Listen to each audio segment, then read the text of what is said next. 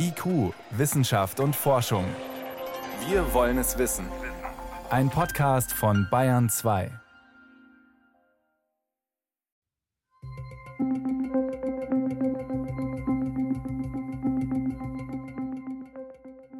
Die Diagnose war besorgniserregend damals, vor 20 Jahren. Zu wenig Geld, zu wenig Spitzenunis, die sich mit Harvard oder Oxford messen konnten, zu viel Brain Drain, also Wissenschaftlerinnen und Wissenschaftler, die ins Ausland abwanderten. Und ja, es gab gute Ideen wie den MP3-Standard, den aber andere vermarkteten und viel Geld damit verdienten. Kurzum, der Forschungsstandort Deutschland drittklassig. Und heute ein Impfstoff für die Welt von der deutschen Firma BioNTech entwickelt. Etliche Nobelpreise für Forscherinnen und Forscher in Deutschland. Rückkehrer aus dem Ausland, die in Tübingen, München oder Berlin lehren und forschen. Hat der Forschungsstandort Deutschland also aufgeholt? Ist der Brain Drain, der noch vor 20 Jahren besorgniserregend war, gestoppt? Zeigen die staatlichen Programme wie die Exzellenzstrategie Wirkung? Wie gut ist Deutschlands Forschung heute? Forschen in Deutschland. Wie gut sind wir wirklich? Eine Sendung von Jeanne Rubner.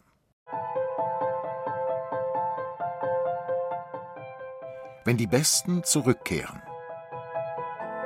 Zürich 1913. Albert Einstein ist bereits berühmt und Professor an der ebenfalls renommierten Eidgenössischen Technischen Hochschule, der ETH. Berlin ist aber auch an ihm interessiert. So reisen seine Kollegen Max Planck und Walter Nernst aus der deutschen Hauptstadt an, um Einstein zu überreden, nach Berlin zu kommen. Für die Preußische Akademie der Wissenschaften ist er schon als Mitglied nominiert worden. Jetzt bieten sie ihm noch eine Professur an der Universität ohne Lehrverpflichtung sowie die Leitung eines neuen Kaiser Wilhelm Instituts für Physik. Es ist verständlich, dass Einstein diesem Ruf nicht widerstehen konnte, kommentierte damals die ETH, die prominente Abwerbung denn in Zürich konnte man ihm nichts Gleichwertiges bieten. Auch heute wird geboten, verhandelt, abgeworben. Kluge Köpfe sind weltweit begehrt, gerade in den Naturwissenschaften, wo die Sprache Englisch und der Wettbewerb international ist. Auch Selma de Mink ist begehrt.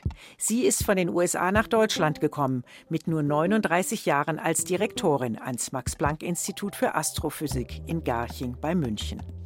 Man hat sie aus Harvard abgeworben, unter anderem mit dem Angebot, eine eigene Abteilung aufbauen zu dürfen.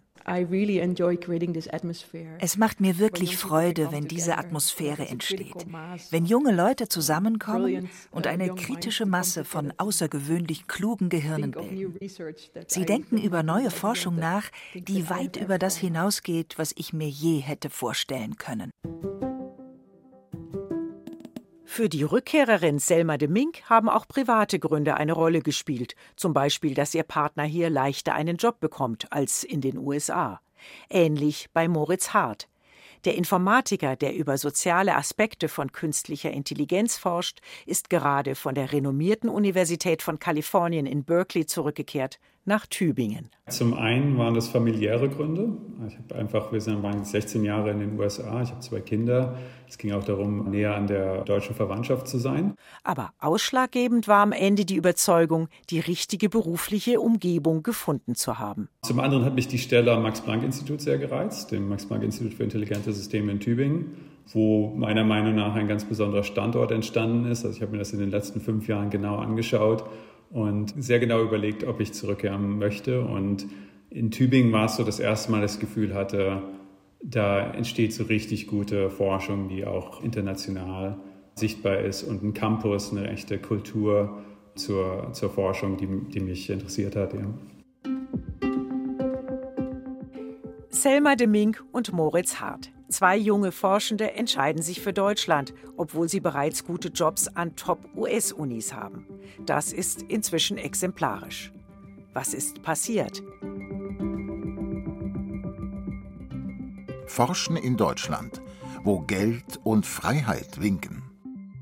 Wir haben in vielen Bereichen Fortschritte gemacht sagt Volker Meyer-Guckel vom Stifterverband für die deutsche Wissenschaft. Der Brain Drain ist deutlich umgekehrt. Ja. Viele Spitzenforscher finden den Forschungsstandort Deutschland auch in Bezug zu den Freiheitsgraden, die hier gewährt werden für Forschung, äh, immer attraktiver. Das hat aber auch was mit Entwicklungen in Konkurrenzländern zu tun. Also die Trump-Ära in den USA war jetzt nicht gerade förderlich für den Forschungsstandort in den USA und der Brexit ist es auch nicht für unsere Konkurrenz äh, in Großbritannien.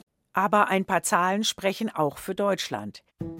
Die Zahl der ausländischen Wissenschaftlerinnen und Wissenschaftler ist zwischen 2016 und 2021 dreimal stärker gestiegen als die Zahl insgesamt. Und es gibt keinen Braindrain mehr, denn es kommen ebenso viele Forschende nach Deutschland, wie von hier ins Ausland gehen. Schließlich sind die Mittel für Forschung und Entwicklung enorm gestiegen. Stagnierten sie lange Zeit bei 2,3, 2,4 Prozent des Bruttoinlandsproduktes, so liegt Deutschland inzwischen gleich auf mit Ländern wie die USA, Japan oder Großbritannien. Also da haben wir profitiert von eigener guter Entwicklung, von eigenen gestiegenen Ausgaben. Wir liegen mittlerweile bei 3,2 Prozent für Forschung und Entwicklung. Das ist weltweit ein Spitzenwert. Forscherinnen und Forscher spüren das direkt. Klar, nicht alle in gleichem Maße, denn ein großer Teil des zusätzlichen Geldes wird über die sogenannte Exzellenzstrategie vergeben. Unis müssen sich für Forschungsschwerpunkte, sogenannte Cluster, bewerben und bekommen dafür extra Mittel. Zusätzlich haben Bund und Länder für andere Institutionen Geld draufgelegt, etwa für die Deutsche Forschungsgemeinschaft oder auch für außeruniversitäre Forschungseinrichtungen wie die Fraunhofer Gesellschaft oder die Leibniz Gemeinschaft. Einer, der von den Zuwendungen profitiert, ist der Robotikexperte Oliver Brock. Auch er ist ein Rückkehrer. Er kam 2009 aus den USA an die Technische Universität Berlin nach Stationen in Internetfirmen und Elite-Unis. Wir haben hier wirklich ausreichend viele Räume. Wir haben äh, technisches Personal. Wir haben eine Grundausstattung. Das heißt, äh, auch ein Fachgebiet, das sich nicht um Drittmittel bemüht, hat eine finanzielle Absicherung. Das heißt, man hat hier so eine, so eine gewisse Basis, von der aus man forschen und lernen kann. Und das finde ich schon einen sehr guten Aspekt des deutschen Systems. Auch die Versorgung mit Drittmitteln aus staatlichen Töpfen wie der Deutschen Forschungsgemeinschaft läuft gut. In Amerika war die Fundingrate von den Programmen, an denen ich mich beteiligt hat, gegen Ende meiner Zeit da so um die zwei bis drei Prozent.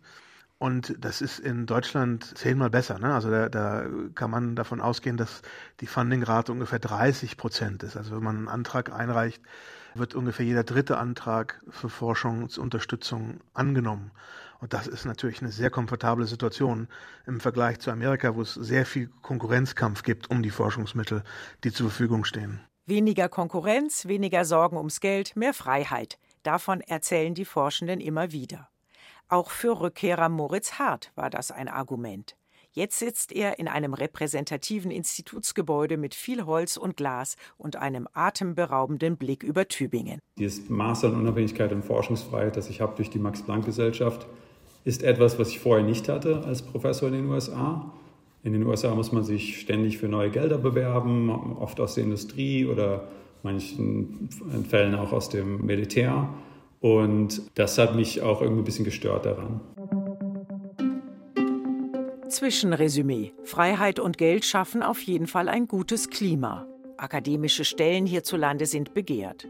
Auch der gerade veröffentlichte Index für globale Zusammenarbeit der Fachzeitschrift Nature sieht Deutschland zusammen mit den USA, China, Großbritannien und Japan als Top-Akteur im Netz der internationalen Forschungskooperationen, als einen wichtigen Knotenpunkt für den Austausch von Wissen. Das war vor 20 Jahren anders. Da scheint sich einiges getan zu haben. Aber ist das genug?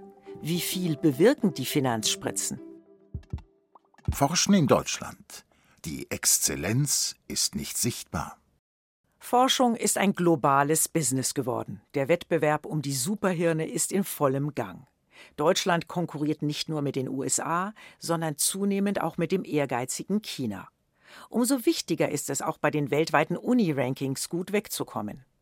Das ist aber nicht der Fall. Obwohl der Staat in den vergangenen zwei Jahrzehnten massiv in die deutschen Hochschulen investiert hat, spielen sie im internationalen Elitewettbewerb kaum mit. Keine der deutschen Exzellenzunis, weder die beiden Münchner Unis, die Berliner Hochschulen, nicht Hamburg noch Heidelberg, finden sich in den weltweiten Rankings unter den Top 40, geschweige denn den Top 20 oder 10. Das hat im Wesentlichen zwei Gründe, ist Volker Meyer-Guckel, Generalsekretär des Stifterverbands, überzeugt. In Deutschland haben wir immer noch den Grundsatz, eigentlich äh, in der Breite gut zu sein. Und das ist auch wahrscheinlich in keinem Land äh, so ausgeprägt, diese Qualität in der Breite wie in Deutschland. Aber in der Spitze brauchen wir mehr Fokussierung, mehr Ressourcen. Da hinken wir hinterher. Hinzu kommt, es wird viel außerhalb der Unis geforscht, an top ausgestatteten Max-Planck-Instituten oder großen Helmholtz-Zentren mit üppigen Budgets. Wäre die Max-Planck-Gesellschaft mit ihren über 80 Instituten eine Universität und würde man sie in die Rankings mit reinnehmen, dann würde sie mit ihren vielen Nobelpreisen unter den ersten zehn Einrichtungen weltweit landen. Doch kaum jemand will deshalb diese Organisationen zerschlagen, ihre Institute auflösen und an die Unis umverteilen, nur damit Deutschland in den Rankings eine bessere Figur macht. Aber andererseits ziehen Rankings Forschende an, und das bedeutet Brain Gain anstatt Brain Drain. Um hier besser abzuschneiden, könnte man mehr zusammenarbeiten, fordert Volker Meyer-Guckel. Hier könnte ich mir auch bessere Kooperationsmodelle vorstellen, beispielsweise auch durch On-Campus-Gründungen von ne, Fraunhofer, äh, Max Planck und anderen Instituten, Leibniz-Instituten. Auch hier ist die Möglichkeit, durch Integrationsmodelle in die Hochschulen auch im Ranking deutlich voranzukommen. Forschen in Deutschland, wenn die Anwendungen fehlen. Zuweilen scheint Wissenschaft hierzulande vom Imagestreben der Politiker abzuhängen. Lieber schnelle Schlagzeilen als nachhaltige Forschung. Zum Beispiel im gerade besonders angesagten Bereich der künstlichen Intelligenz, wo dann mal kurzerhand hunderte neue KI-Professuren ausgelobt werden.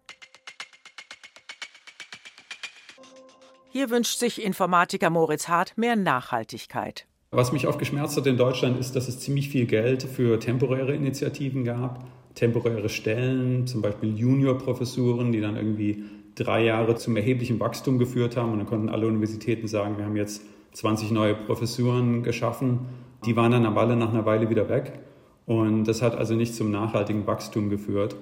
Und äh, was ich mir wünschen würde, ist, dass man irgendwie Standorte aufbaut, die eine Nachhaltigkeit haben, wo eine echte Gemeinde entsteht, Gemeinschaft für die Forschung, eine echte Forschungskultur, die sich dann über viele Jahre weitersetzt und so eine Nachhaltigkeit eben mit sich bringt. Nachhaltigkeit zahlt sich aus. Das zeigt die Erforschung der mRNA-Impfstoffe und die Erfolgsgeschichte der Mainzer Firma BioNTech. Also das Beispiel BioNTech ist in jedem Hinsicht ein herausragendes Beispiel. Also das ist ein wunderbares Beispiel, wie eigentlich Grundlagenforschung dann in Anwendung und in Gesellschaftsrelevanz enden kann sagt Volker Meyer-Guckel vom Stifterverband für die deutsche Wissenschaft. Die mRNA-Technik war ursprünglich entwickelt worden, um Wirkstoffe gegen Krebs zu produzieren. Dafür gab es einen sogenannten Sonderforschungsbereich. Mit Sonderforschungsbereichen fördert die Deutsche Forschungsgemeinschaft sieben Jahre lang besonders innovative, aber auch aufwendige Projekte, bei denen Wissenschaftler und Wissenschaftlerinnen oft fächerübergreifend zusammenarbeiten. Im Fall der mRNA-Technik waren sie erfolgreich. Am Ende stand die Gründung der Firma BioNTech. Wir haben aber nicht viele solcher Beispiele. Denn so erfolgreich die BioNTech-Gründer ihre Firma gestartet und zum richtigen Zeitpunkt auf den Impfstoff gegen SARS-CoV-2 gesetzt haben, so selten sind solche Geschichten. BioNTech ist eben nicht die Blaupause. Typischer ist wohl die MP3-Geschichte. Wissenschaftler in Deutschland haben die revolutionäre Erfindung eines Speicherstandards gemacht. Das große Geld mit den MP3-Playern haben allerdings vor allem Konzerne in Fernost verdient. Wenn man schaut, was in den letzten 50, 60 Jahren marktverändernde Technologien waren, die sich in Firmen und Wirtschaftskreisläufe umgesetzt haben, sind wir leider nicht vorne mit dabei. Sagt der Softwareunternehmer Rafael Laguna de la Vera. Dabei gibt es inzwischen an praktisch jeder Uni ein Gründerzentrum, um die Forschenden zu motivieren, ihre Ergebnisse für die Gesellschaft nutzbar zu machen. Doch die Innovationen wollen nicht so recht zünden. Innovationsforscherin Katharina Hölzle von der Universität Potsdam sieht ein prinzipielles Problem. Das Problem ist, dass wenn wir jetzt mal bei den Wissenschaftlerinnen und Wissenschaftlern anfangen, diese nicht nach Transfer und das ist für mich jetzt mal der Überbegriff für die Themen, wie mache ich meine Forschungsergebnisse anwendbar für die Gesellschaft, verständlich für die Gesellschaft, wie transferiere, übertrage ich sie in Unternehmen oder auch in Verwaltungsorganisationen oder wie gründe ich selber aus. Also das ist für mich alles Transfer. Und der Transfer ist für Wissenschaftlerinnen und Wissenschaftler in Deutschland ein Feld, was gemacht werden muss, im besten Falle oder überhaupt gar nicht berücksichtigt wird in den meisten Fällen.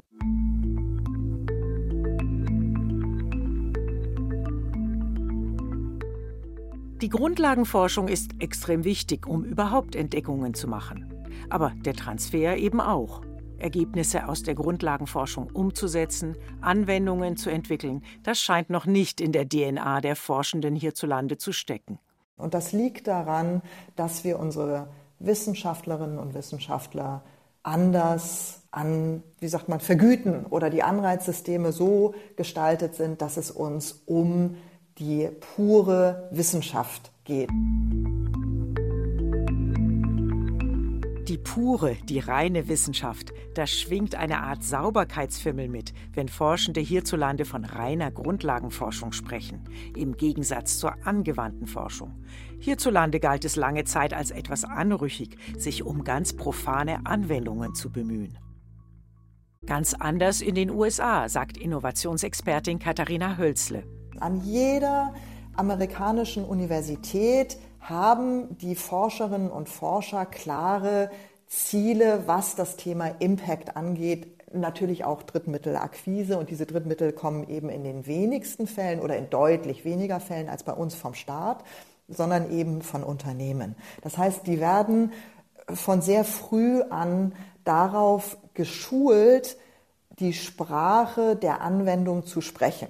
Hier dagegen bekommt man eher Steine in den Weg gelegt, wenn man gründen will kritisiert auch Katja Becker, Präsidentin der Deutschen Forschungsgemeinschaft.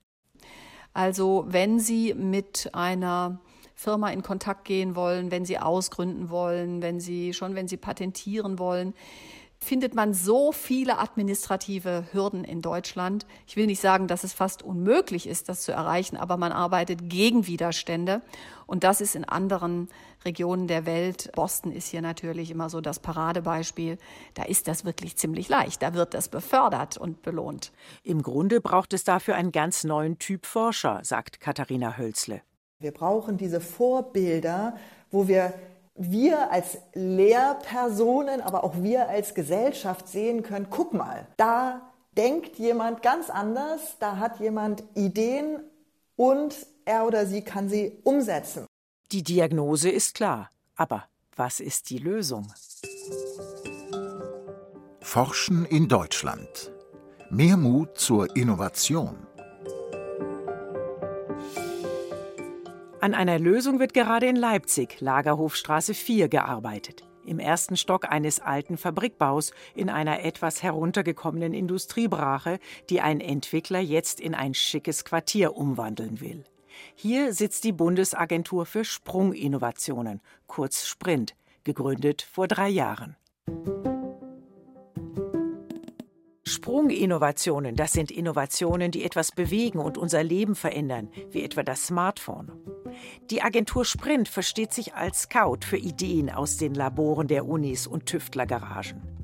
Oft wird aus diesen Ideen nichts, weil den Erfindern Geld fehlt. Sie scheitern an dem berüchtigten Tal des Todes, der Unterfinanzierung. Sprint soll das ändern. Vorbild ist die amerikanische DARPA, gegründet Ende der 1950er Jahre nach dem Sputnik-Schock, als die Sowjetunion den ersten Satelliten in die Erdumlaufbahn geschossen hat. DARPA ruft immer wieder Wettbewerbe aus, um Innovationen zu generieren und um in wichtigen Forschungsfeldern voranzukommen, etwa für Roboter, die Fußball spielen oder für Software, die Texte übersetzt. Ihre bedeutendste Entwicklung das DARPANET, ein Vorläufer des Internet. Auch Sprint setzt auf Wettbewerbe, um Innovationen zu generieren. Ihr Chef ist der Softwareunternehmer Rafael Laguna de la Vera.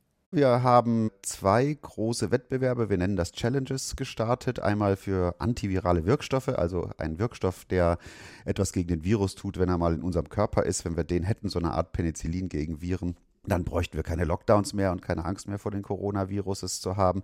Die zweite, äh, Carbon to Value, da geht es darum, nicht nur das CO2 aus der Luft zu entziehen, sondern aus diesem Kohlenstoff, den wir dort gewinnen, auch etwas Wertvolles zu machen. Mit den Challenges soll Deutschland wieder führend werden in mindestens zwei Bereichen. Der erste große und jetzt besonders heiße Bereich ist der ganze Bereich Biotechnologie, Wirkstoffe, Medizin. Natürlich angefeuert durch die Erfolge von BioNTech, die uns ja nun doch geholfen haben, durch diese Pandemie zu kommen. Hier hat sich gezeigt, dass wir nach wie vor ein äh, ja, sagen wir mal, Teilnehmer der Apotheke der Welt sind. Früher waren wir es mal. Und ich sehe große Chancen, dass wir es zurückgewinnen. Der zweite Bereich ist Energie und Umwelt das muss einen nicht wundern. Ne? Wir sind große Prozessfertiger, Maschinenbauer, wir können sowas sehr gut. Wir sind nach wie vor eine Industrienation. Und hier müssen wir zum einen dafür sorgen, dass wir die Schäden, die wir mit der Industrialisierung anrichten, auch gleich wieder beheben und Technologien entwickeln, die das tun. Aber zum anderen können wir natürlich diese Fähigkeiten verwenden, um zum Beispiel die Energiewende zu beschleunigen, um wirklich grüne Energie im Übermaß so billig zur Verfügung zu stellen, dass man sie gar nicht mehr abrechnen braucht. Die Agentur Sprint will den Wissenschaftlerinnen und Wissenschaftlern in Deutschland ihre Ideen entlocken und sie motivieren, diese weiterzuentwickeln in Form von Software, Verfahren, Produkten zum Nutzen der Gesellschaft. Angesagt ist also Ideen entfesseln. Forschen in Deutschland, wenn die Welt draußen bleibt. Wie gut sind wir in der Forschung? Fazit gut, aber nicht gut genug. Solide, brav, zuverlässig, aber nicht wahnsinnig originell oder innovativ. Also eher die Acht-Zylinder-Mercedes-Limousine statt des Tesla. Vielleicht kann man Deutschlands Forschung so beschreiben und als sehr deutsch, das heißt auch als sehr bürokratisch, findet der Aachener Informatiker Will van der Alst. Er versteht immer noch nicht, dass seine Uni ihm nicht erlaubt, eine Kaffeemaschine für seine Arbeitsgruppe zu kaufen. Die Bürokratie in Deutschland ist wirklich schrecklich. Ich glaube, dass es gibt viel Geld, es gibt viel Respekt, aber auf die andere Seite als Wissenschaftler wird hier unglaublich viel Geld verbrennt mit rein bürokratischen äh, Sachen. Und auch wenn der Anteil von Forschenden aus dem Ausland gestiegen ist, im Vergleich zu Großbritannien oder USA, spielen wir noch nicht in der obersten Liga der begehrten Länder. Hans Christian Pape, der Präsident der Alexander von Humboldt Stiftung, die ausländische Forschende fördert, meint, man hat immer den Eindruck, wir liegen auf einem Medaillenplatz, vielleicht mit den Vereinigten Staaten von Amerika, die immer noch ein sehr attraktives Forschungsziel sind, auch mit Großbritannien, mit der Schweiz. Doch in Wirklichkeit gibt es Aufholbedarf. Jüngere Studien, die diese Frage wirklich äh, systematisch eruieren, von der OECD beispielsweise und der Bertelsmann Stiftung, schreiben Deutschland den Platz 12 für Attraktivität international Forschender zu. Platz 12 von 35, abgeschlagen hinter Kanada, Australien und der Schweiz. Hauptproblem ist, dass Deutschland Hochqualifizierte aus Nicht-EU-Ländern nicht ausreichend wertschätzt. Es fehlt an Weltoffenheit und auch an Diversität. Viele Jahrzehnte war die Forschung weiß, deutsch, männlich. Dabei kann die Wissenschaft von Diversität profitieren, sagt DFG-Präsidentin Katja Becker. Es gibt Studien, die ja zum Beispiel zeigen, dass geschlechtergemischte Teams besser funktionieren und einen besseren wissenschaftlichen Output bringen als Teams, die nur mit Mitgliedern des gleichen Geschlechtes besetzt sind. Diversität in jeder Hinsicht könnte die Forschung verbessern, so Katja Becker. Denn es sei erwiesen, dass eine größtmögliche Vielfalt an Perspektiven, an soziokulturellen Hintergründen, an persönlichen, individuellen Karrierewegen und Sichtweisen einfach die Vielfalt an Ideen erhöht und das fördert den Forschungsprozess per se, die Kreativität, die Neukombination und das Entstehen von wirklich Neuem. Denn klar ist, Neues, das ist das, was die Forschung wirklich voranbringt. Sie hörten Forschen in Deutschland. Wie gut sind wir wirklich? Eine Sendung von Jan Rubner. Redaktion Nicole Ruchlack.